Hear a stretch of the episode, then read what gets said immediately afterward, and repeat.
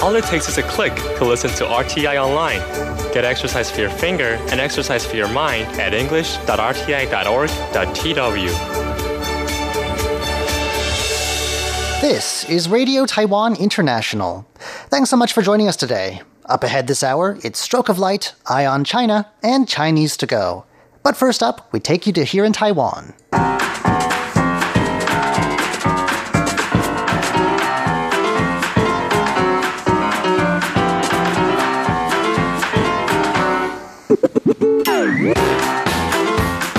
Hello and welcome to Here in Taiwan. Today is Thursday, February 7th. It is the third day of the Lunar New Year. Once again, Happy New Year to everyone out there. Uh, up ahead, it is another story of red envelope woe. You know, those red packets of cash that are handed out this time of year? Well, they're causing even more problems now. And then, how would you like to drink tea with paper in it? We'll be hearing about paper tea. After that, it's a New Year special, so please stay tuned for that.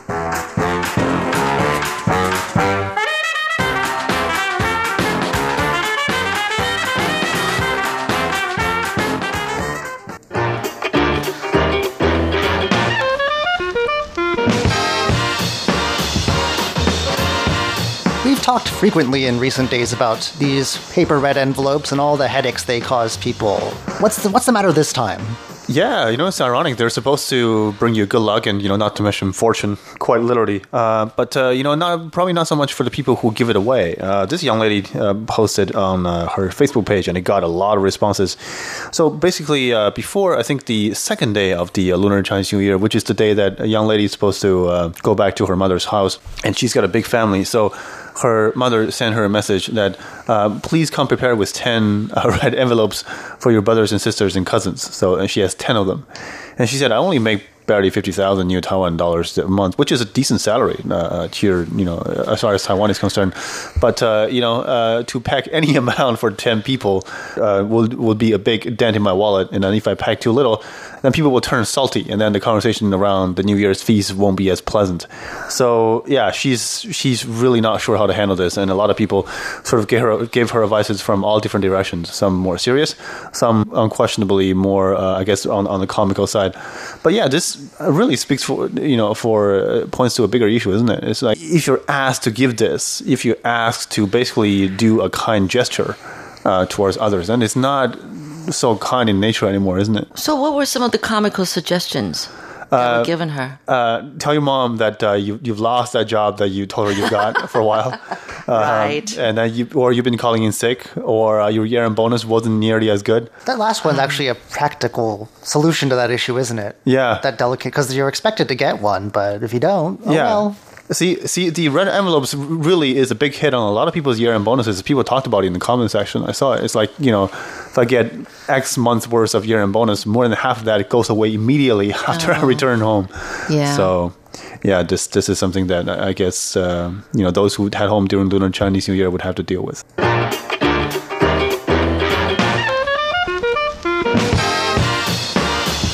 You heard that right. It is tea made with paper. Uh, this is a product released by the Guangxing Paper Mill. Uh, and this is in uh, Nantou County in central Taiwan, an area with a long history of paper making, actually. Uh, it's called paper tea. It's herbal flavored, so don't worry, you know. But uh, it's gonna release new flavors. Originally, uh, they'd flavored them with medicinal herbs, but they found some more palatable options. It, the, the three flavors that it, it comes in now are shiso, which I believe is a Japanese word. It's sort of a purplish plant with a very strong Yeah, I love that stuff. herbally taste. There's also anise, a very nice licoricey Ah. flavoring, and maqaw, which is an indigenous flavoring to Taiwan. It's sort of it's very peppery and lemony Mm-hmm. at the same time. Uh, Okay, so you're saying they're pieces of paper, and you just kind of like soak it in hot water and it So becomes tea. Yeah, they're not going to like have like chunks of like loose leaf in your teacup now. The tea is prepared by brewing special paper along with hot water, and they say, well, that's what they do with any herbal tea. So it's just no papery notes in there. Oh, edible paper. I think it just is steeped in there, is what it Oh, sounds okay. like All from right, here. right. And this has been a long time coming. Uh, research and development for this product started back in 2014. Uh, it was a collaboration between the National Taiwan University of Science and Technology uh, designers, and two of them actually. So uh, they've been working on this for years now, and it's won a Red Dot Design Award also. So it seems to become highly recommended. I'm not sure what it tastes like yet, but I'm very curious now. I am too. I really like shiso for one. It goes great with sushi and Japanese food. Uh, I would like to taste what that tastes like. Well, they say that it must have a little bit of a paper to it because it says that the flavors, the three flavors, showcase local produce because all the stuff, all the, the you know the anise and the maqaw and all that are grown there, but they also complement other edible paper snacks. So I'm not sure where we can find those other edible paper snacks, but my curiosity is piqued. Well, I've heard of rice paper that's edible, but paper, paper? I don't know. All right, and up next is an annual tradition. Uh, RTI presents The Mouse Bride, a very special Chinese New Year drama. Please stick around for that. For now, though, I'm John Van Trieste. I'm Shirley Lin. And I'm Jake Chen.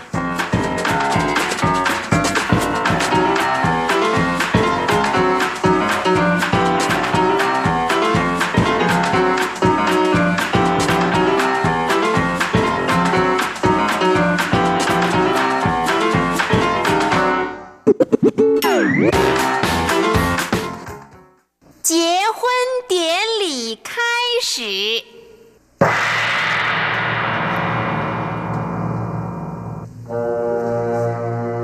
The third day of the Chinese New Year marks the ancient story of the Mouse Bride.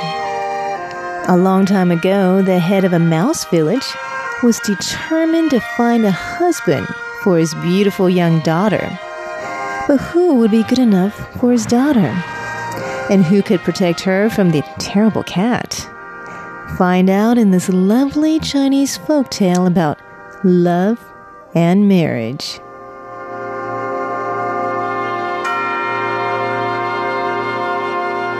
A long time ago, in a large farmhouse in Taiwan, there was a mouse village built in the corner of a stone wall. The head mouse of the small community had been thinking of his daughter's marriage. She was young and beautiful and had attracted many young fellows. But her father just could not decide which of the many suitors should be his son in law. He thought about this day and night and finally made up his mind.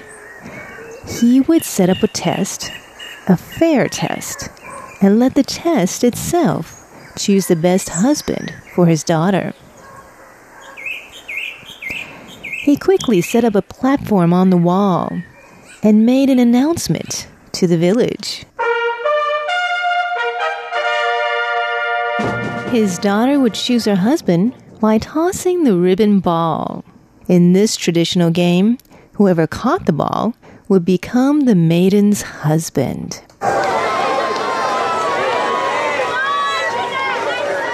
All the youth in the village were excited and ready for the game. It was a bustling evening. The mouse maiden was ready to toss the ball when all of a sudden everyone heard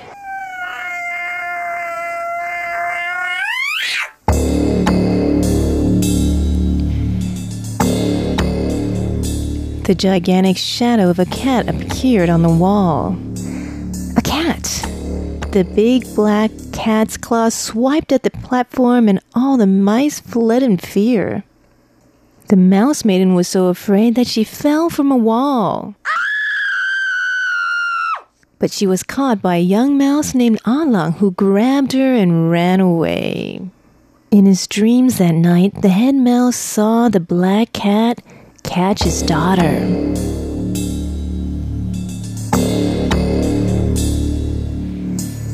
He heard her screams and wails.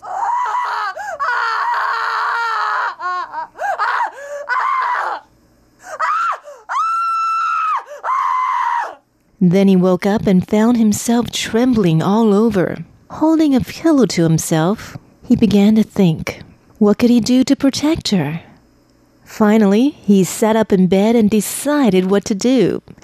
He would find the strongest husband in the world for her, much stronger than the cat. But who could be the strongest in the whole world? He thought and thought until dawn broke. The sunbeams gently touched upon his face through the roof cracks. The head mouse was instantly on his feet, saying, The sun! The sun is the strongest in the world, for no one can live and nothing can grow if the sun does not shine. I shall marry my daughter to the sun. He packed his knapsack right away and went off to find the sun. Ah Along spotted the old mouse leaving and followed behind to see what was up. The old fellow headed straight up a mountain. Standing on the mountain top, the mouse leader said to the sun, Excuse me, are you the strongest in the world? Bursting with light and heat, the sun answered, Of course I am. No one can resist my great power. The old mouse announced, I am the mouse leader, and I want to marry my daughter to you.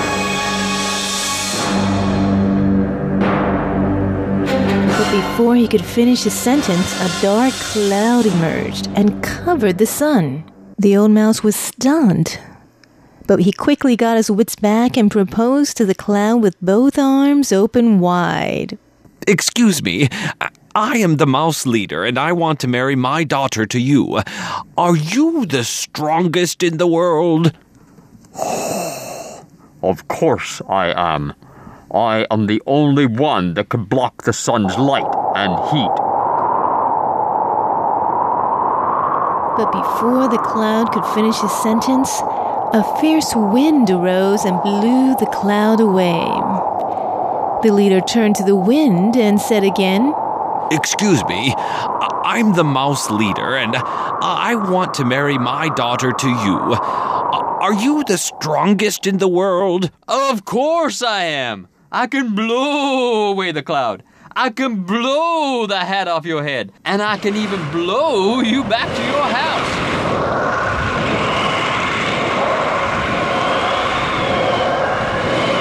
The wind blew up a gale that threw the old mouse high into the sky. He flew along swiftly until he crashed into the village wall. Meanwhile, Along was blown into the river and struggled to swim ashore. The old mouse rubbed his behind. He looked up at the wall, then again said, Excuse me, I am the mouse leader, and I want to marry my daughter to you. Are you the strongest in the world? The wall answered, Of course I am. I fear nothing on heaven or earth. The strongest. Ouch! I forgot to tell you. The one thing I fear is the mouse. A brick fell, and out came Along. He bowed and handed the old mouse his hat. The old mouse finally realized that mice may be small, but they have skills that no others have. So he said to Along, You are the strongest of all. I will marry my daughter to you.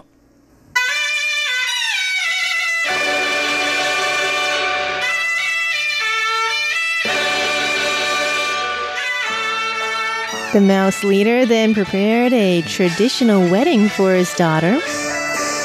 On her wedding day, the third day of the Lunar New Year, the beautiful bride sat on a wicker sedan chair carried by two mice.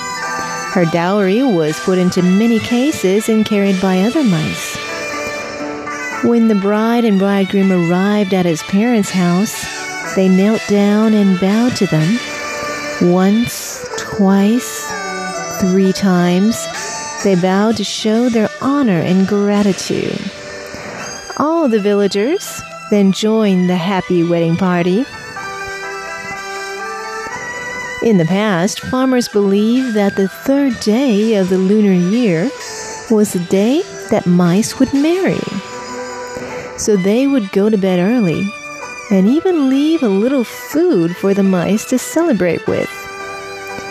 Farmers believe their extension of goodwill on this night might keep the mice from damaging their crops that year.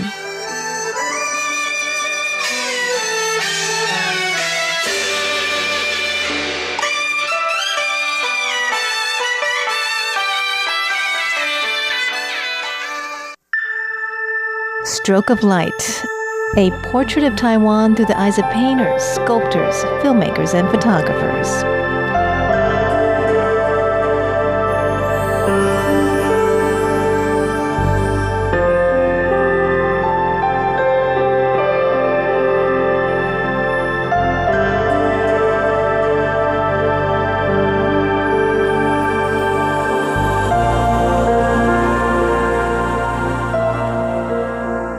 Hello, and welcome back to Stroke of Light.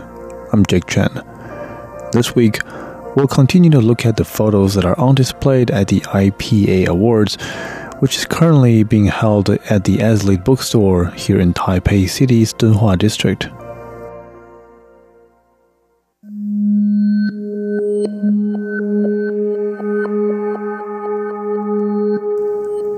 We looked at two photos with great detail in last week's show, and it took us quite some time to go over just two photographs because both of them contain a huge amount of information.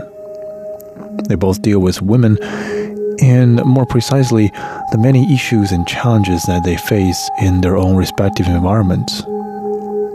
And like I said last week, this is a common thread amongst many photos that win IPA awards they're not just aesthetically pleasing, eye catching photographs. They're actually photos that tell important stories or convey a piece of the world that might be very different from us and yet contains emotion that can be understood and shared with every human being. As we continue to walk down the aisle, we are greeted with a few more photographs that are every bit as striking as the last few. The first one is kind of surreal. In fact, it took me quite a few seconds to even take it all in. It's a photo of fishes, and not the normal kind of fish that we see in water, in their natural habitat. Very strangely, it appears that there is this large amount of fishes floating in midair. A cyclone of some sort is seen rising in the horizon, and a vortex is forming, and it drags everything around it in but the largest part of the cyclone is filled with fishes, hundreds, if not thousands of them, seen floating in midair, being dragged in by the vortex. It is unclear how exactly they end up in this situation, or are they trying to make their way out? And at first, I feel like there is no sense trying to understand the whole thing since the scene doesn't visually make sense. It cannot happen in real life. It goes without saying that fishes can't fly or survive midair, or let alone in a cyclone. Or is there something that I'm missing? Taking a closer look gives me a new perspective. Photographer Christian Vizl names this photograph the Silent Kingdom, and he says in the accompanying literature that he aims to raise awareness of the fishes and their surrounding ecology underwater. The photographer has done something rather clever with the color of the photo, and that's why I was fooled when I first looked at it. Most underwater photos are pitch dark since there is very little visible light deep in water, and often we can barely make out the species that are being photographed. But that's not the case in this one. The photographer has kind of reversed the color palette, and therefore the entire background looks like it's in daylight and what I thought was the ground was actually the sea floor. As to the fishes, they're not being sucked in by a cyclone midair, but they are collectively swimming in this twisty, swirly motion underwater, forming what looks like a cyclone. By capturing and presenting a rather usual activity underwater in a really unexpected manner, the photographer manages to challenge our normal understanding of what a natural underwater ecology should look like. It piques our curiosity and it makes us think twice about it, and therefore raising the awareness on the matter. And I think in that regard, the mission has definitely been accomplished.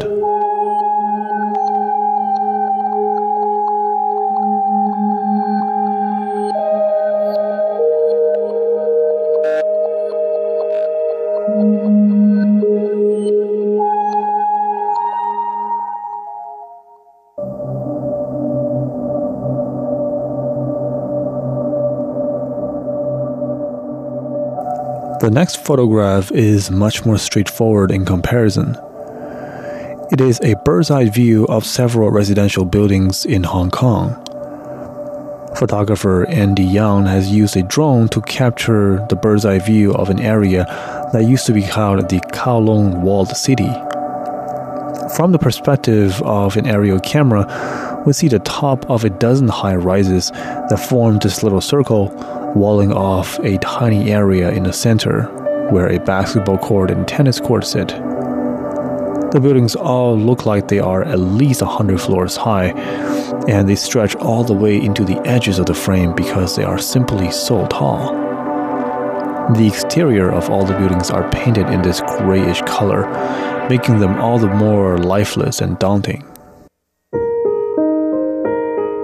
The large number of floors in the building is also a clear contrast to the tiny, tiny exercise area in the middle suggesting that the inhabitants of this community, numbered probably in the tens, if not hundreds of thousands, all have very little room to exercise, and they are tightly crammed against one another.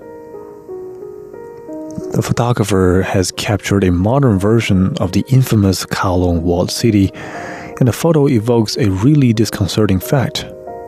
This is a modern iteration of the city, and its previous version was an even harsher environment to live in. Kowloon is an area in Hong Kong, a well known commercial hub and special administration region of China. It's mostly known for its colorful night scenes decorated with tens, if not hundreds, of neon lights around every corner and crowded markets, as well as the large number of skyscrapers.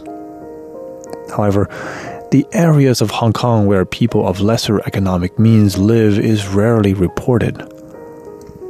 The earlier version of Kowloon Walled City is a settlement in pre 1997 Hong Kong where over 50,000 residents lived within an area that is only 6.4 acre. Many of the houses in the area are illegally built since the residents are so closely packed together and they have to squeeze out as much living space as possible. Seeing the old photos of the camera, which were also taken from above the air, we can see that the rooftops are just filled with these little buildings that are illegally built. They are different in sizes and in condition. Many of them are old, decrepit, and grotesque due to poor maintenance. If the residential area's appearance reflects its inner character, and more often than not it does, then it comes as no surprise that the living condition of these areas is less than ideal.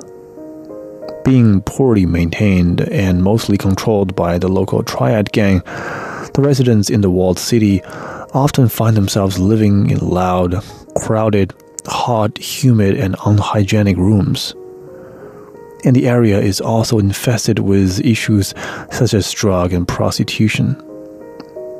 It was a very, very difficult place to live for sure, and it is a painful part of the collective memory of the people in Hong Kong. The old Kowloon walled city has been torn down and rebuilt, and what we see now in the latest photo is a new iteration. It is a lot cleaner, more modern, and the crime rate has dropped significantly. These are all clear improvements for Hong Kong's residents in this day and age. However, the problem of dense population still persists.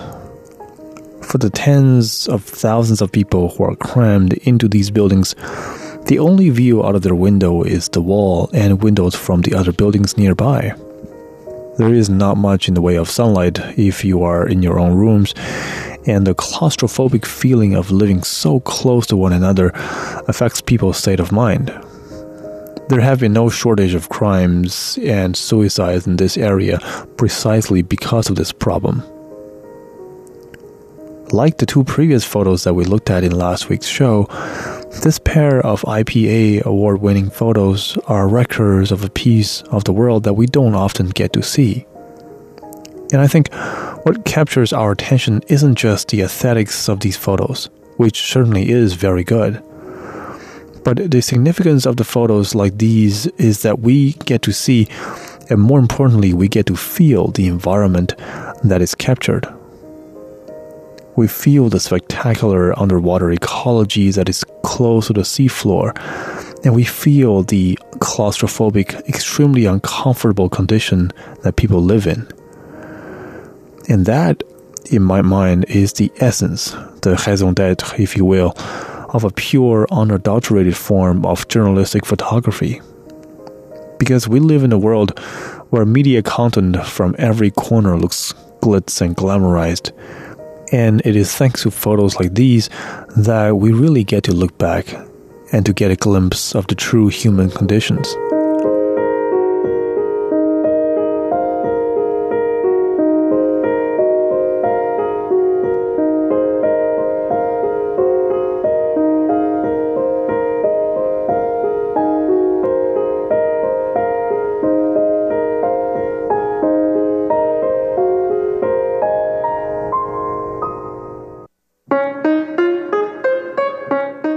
Thank you for listening to Stroke of Light. I'm Jake Chen. Talk to you next week.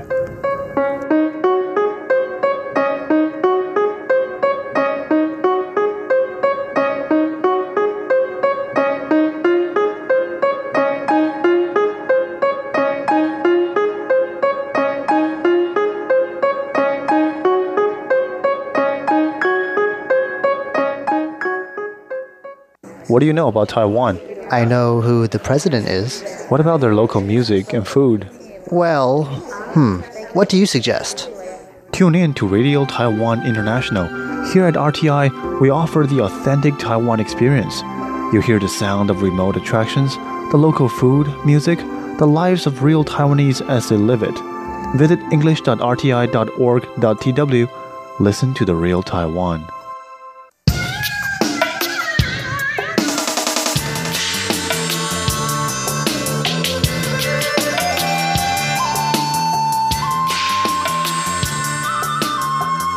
Eye on China first hand perspectives on a quickly changing society.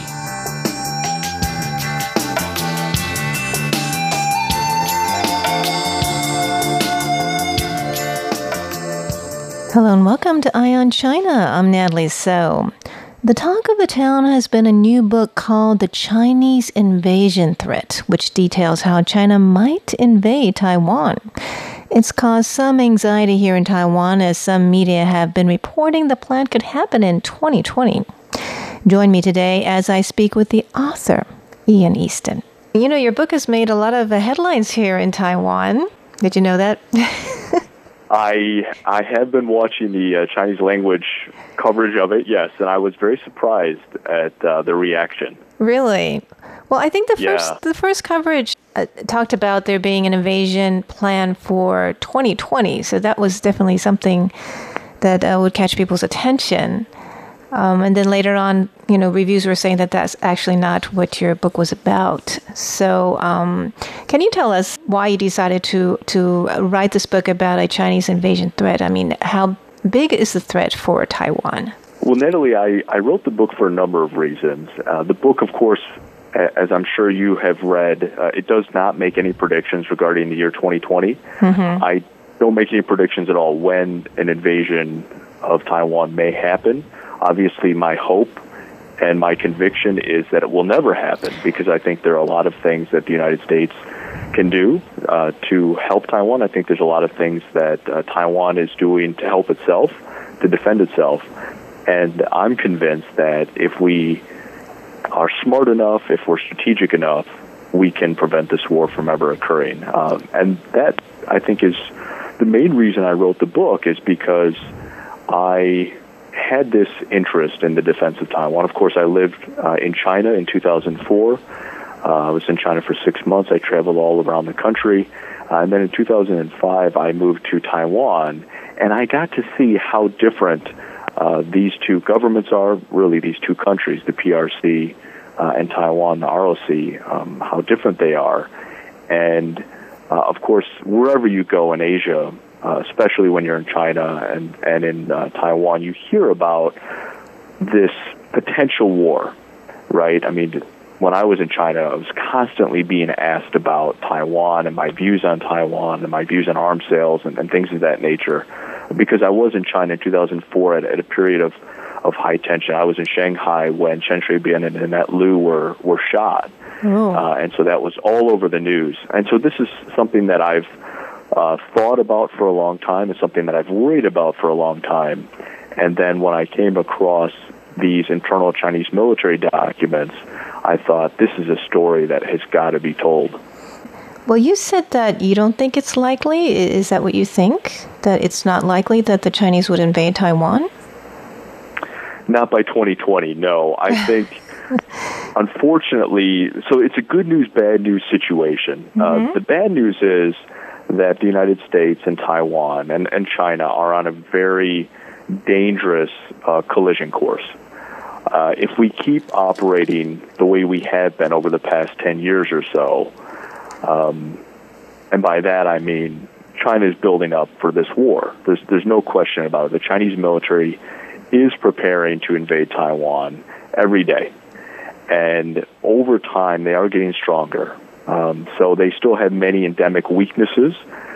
Uh, they're not 10 feet tall, but over time, the Chinese military is certainly getting stronger. They've invested a tremendous amount of, of money and national level resources, human talent into this massive military buildup that we've seen in China over the past 10 years. And it's only going to get worse over time because military buildups tend to, at a certain point, become exponential in nature. So the first year, you, you get very little for your investment. The second year, you get very little. By the third year, though, you start to get a real return, and by the fourth and fifth year, you start to get massive returns. It's kind of like learning a foreign language. We see the same thing when you analyze uh, defense industrial complex and, and investment in this area. So, China's on a very dangerous course uh, vis-a-vis Taiwan, vis-a-vis the United States, and certainly from my experience in Taiwan and even more in Washington D.C., I don't think we are taking this threat uh, very seriously, and I don't think that we have thought seriously about how to develop a countervailing strategy to balance against China's military buildup to make sure that in no future scenario will China ever be tempted to actually put its offensive military plans into action. So, do I think that China will be ready and willing to invade Taiwan in 2020? Absolutely not. I think it's something that they're not going to be capable of. Uh, do I think by the year 2025 or 2030 there's a real risk of a catastrophic war?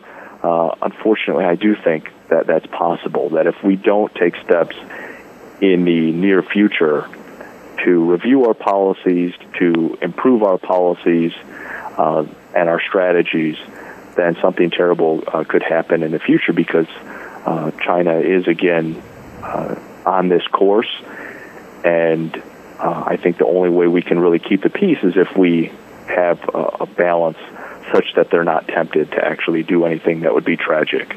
So you think that if they have a military buildup and that they think they can win, they would do it?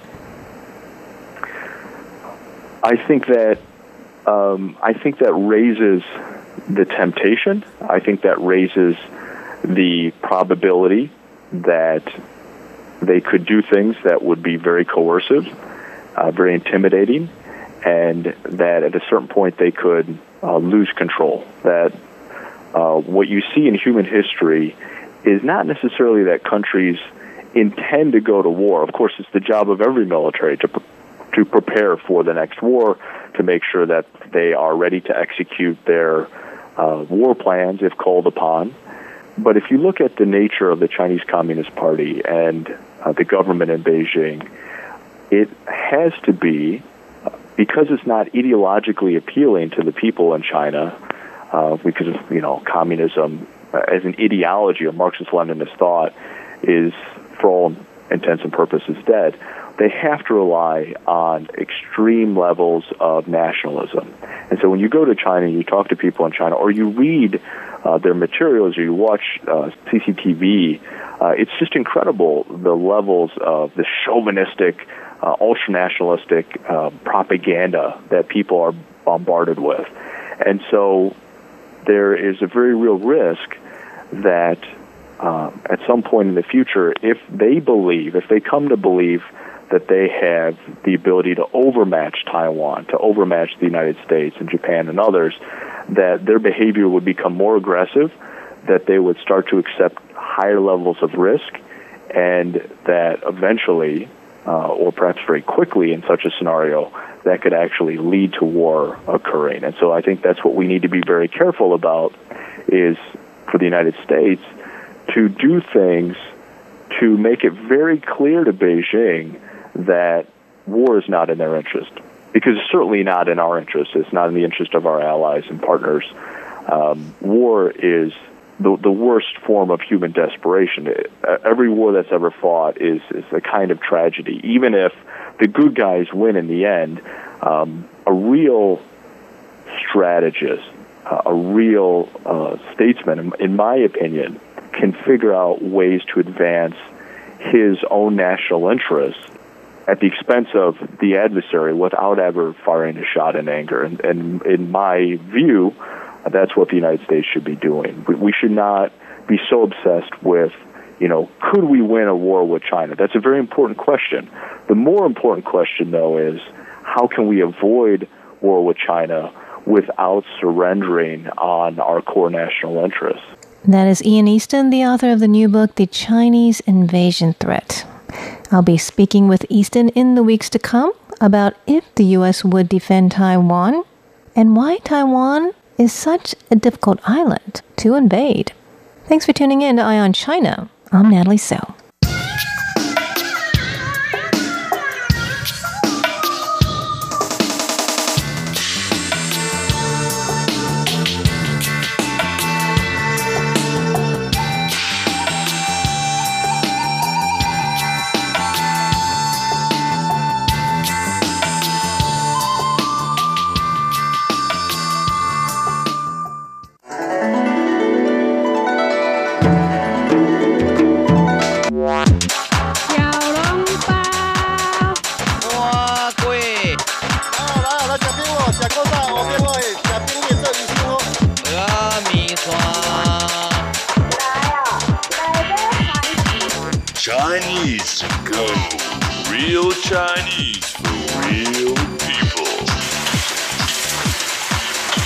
Dig in.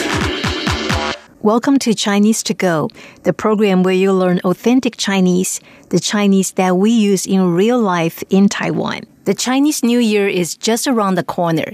Happy New Year. This year is the year of the pig. Now let's listen to a conversation.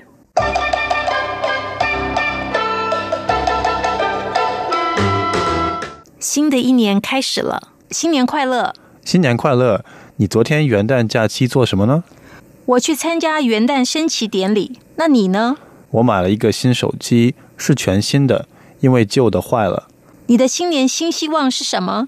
我希望家具可以换新，有焕然一新的感觉。The woman said：“ 新的一年开始了，新年快乐！新的一年开始了。” A new year has begun. 开始 to begin. 新年快乐 Happy New Year. 新 means new and 年 means year. 快乐 happy. 新年快乐！你昨天元旦假期做什么呢？ The guy also said 新年快乐 or Happy New Year to the woman. And he said 你昨天元旦假期做什么呢？你 means you， 昨天 yesterday。元旦 means the beginning of the year. It's actually a formal way of saying New Year. 假期 holiday，元旦假期 the New Year holiday。做什么呢？To do what or what did you do? The particle ne at the end of the sentence indicates that the sentence is a question. The woman answered, 我去参加元旦升旗典礼. I attended the New Year's Day flag raising ceremony. 我 means I. 去参加 to attend. 升旗 flag raising. 典礼 ceremony. 升旗典礼 flag raising ceremony. 元旦升旗典礼 New Year's Day flag raising ceremony. 那你呢? What about you? Again, 呢 at the end of the sentence indicates that it's a question. The guy said, 我买了一个新手机，是全新的，因为旧的坏了。我买了一个新手机，是全新的，因为旧的坏了。I bought a new cell phone, a brand new one, because the old one is broken. 我 I 买 to buy 一个 one 个 is a measure word in Chinese. 新手机手机 cell phone 新手机 a new cell phone 是全新的，是全新的 It's a brand new one. 因为旧的坏了。因为旧的坏了，because the old one is broken. 因为 because 旧的 the old one 坏了 is broken. The woman asked, 你的新年新希望是什么? What's your New Year's resolution? 新年新希望 New Year resolution. The guy answered, 我希望家具可以换新，有焕然一新的感觉。我希望家具可以换新，有焕然一新的感觉。I hope that I can get new furniture so that there will be a new refreshing look. 我希望 I hope 家具 furniture 可以 can 换新 换 to change 换新 to get a new one 有焕然一新的感觉。有焕然一新的感觉。焕然一新 is a commonly used idiomatic expression which means something new and refreshing. 感觉 the feel or it has the feel of a new look. Before we say goodbye, let's listen to the conversation again. 新的一年开始了，新年快乐！新年快乐！你昨天元旦假期做什么呢？我去参加元旦升旗典礼，那你呢？我买了一个新手机，是全新的，因为旧的坏了。你的新年新希望是什么？我希望家具可以换新，有焕然一新的感觉。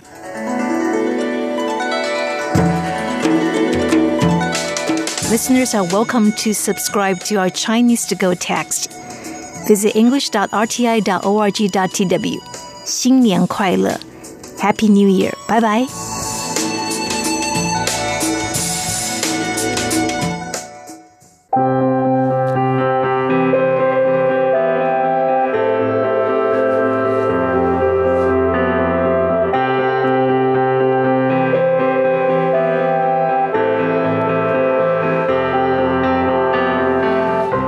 So much for joining us today here on Radio Taiwan International. I'm John Van Trieste, back in the studio once again with Shirley Lin and Jake Chen, and we're here to leave you with one more thing. Today, we're going to talk about a very special documentary with a very special and interesting theme. Right. The uh, title of the documentary is From Land to Table, 从土地到餐桌. And uh, it is shot and produced uh, and edited entirely by a number of university students from the National Jiao Tong University um, on the Taipei campus.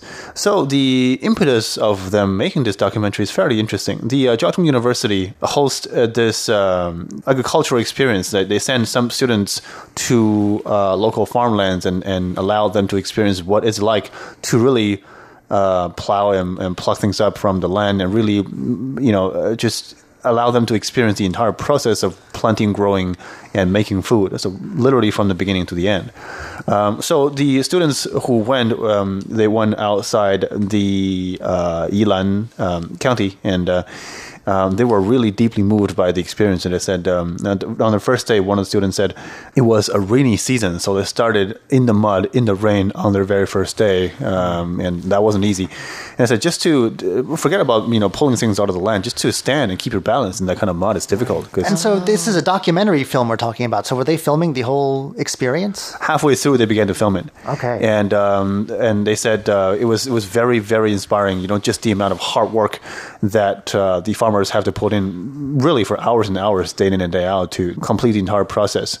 So yeah, it turned out to be a little project for them, and uh, they hope that this little documentary can inform more people of the process and uh, to bring more students to the program. Apparently, uh, not a lot of students joined uh, the first couple times, and they're hoping to to sort of promote the program for more students. I'm sure it's not the first documentary that's doing that. Sure, Because definitely. I think everybody is now into health eating and everything, and they want to know where the food source comes from. Right. And so they want to feel that they're safe with the, you know, with what they're putting in their mouth. Right. And so um, we- we're talking about documentaries. I'm sure there are other documentary videos like this. I've been to a museum that actually shows from farm to table. Um, This it's documentary a- piece? No, not not this one. But you know, it's about it, this. This restaurant specializes in pork dishes, so he wants us to realize that it's safe that you know where his pork is coming from. So Right. it's a farm to table museum concept. Right. Well, I think what's different about this documentary, because I've worked on some Taiwanese pieces that were about similar things, but they were mostly sort of the dangers of this or that. You know, uh, I did. So I was editing or translating some bits about colony collapse disorder and pesticides and things Ooh, like that. not so and this is a much more positive take on it. Oh, Like, yeah. You see, you see the land and the farmer, and it's uh, maybe a bit more less less doom and gloom, I guess. Yeah. There's a lot to be doomy and gloomy about, but this is a nice change, I guess. You know, the other day, um, my husband and I was looking for a restaurant, and I found one that seems like a health eating place, and it had pictures and everything up on its walls and telling you where the food sources come from. It was a salad bar. You can choose your own salads, and I mean, they're like a variety that you usually don't see. You know, put into a salad dish. you know. vegetables? yeah, different vegetables. And also they made all kinds of smoothies from the different vegetables and fruit. You just felt like, you know, after that meal, it just felt so healthy. And, you know, and it does, just, huh? yeah, it just really comforted you just seeing all those posters and, you know, you, you can feel that they're really putting the heart into it and why they're doing what they're doing. Of course, it may be a little bit more on the pricey side, Hmm, but it's all worth it, you know, right? I guess this documentary is among the new things that are making us more aware of where our food comes from. Well, that's all we have time for today here at Radio Taiwan International's English service. We hope you'll join us again tomorrow when we present Taiwan Today and live from Taipei. For now, though, from all of us here in Taipei, thanks so much for listening.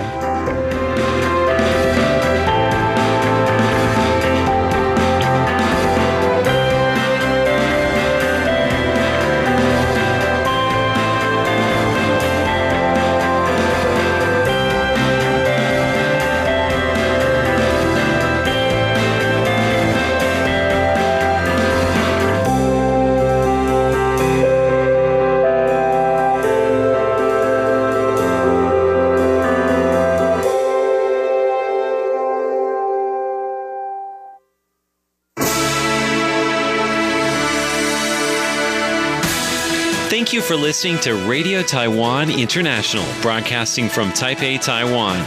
Check out our website at english.rti.org.tw. Again, that's english.rti.org.tw for the latest news and features from Taiwan. You can also listen to our programs and watch videos as well. Our 60 minute English language program can also be heard every day at the following times and frequencies. In southern China and South Asia from 1600 to 1700 UTC on 6180 kilohertz. Again, that's in southern China and South Asia from 1600 to 1700 UTC on 6180 kilohertz. And in Southeast Asia from 0300 to 0400 UTC on 15320 kilohertz. Again, that's in Southeast Asia from 0300 to 0400 UTC on 15320 kilohertz. We'd love to hear from you. Please send your comments to PO Box 123 199, Taipei, Taiwan. Again, that's PO Box 123 199, Taipei, Taiwan. Or send an email to rti at rti.org.tw. Again, that's rti at rti.org.tw. Also, visit us on Facebook. The address is fb.me forward slash Radio Taiwan International.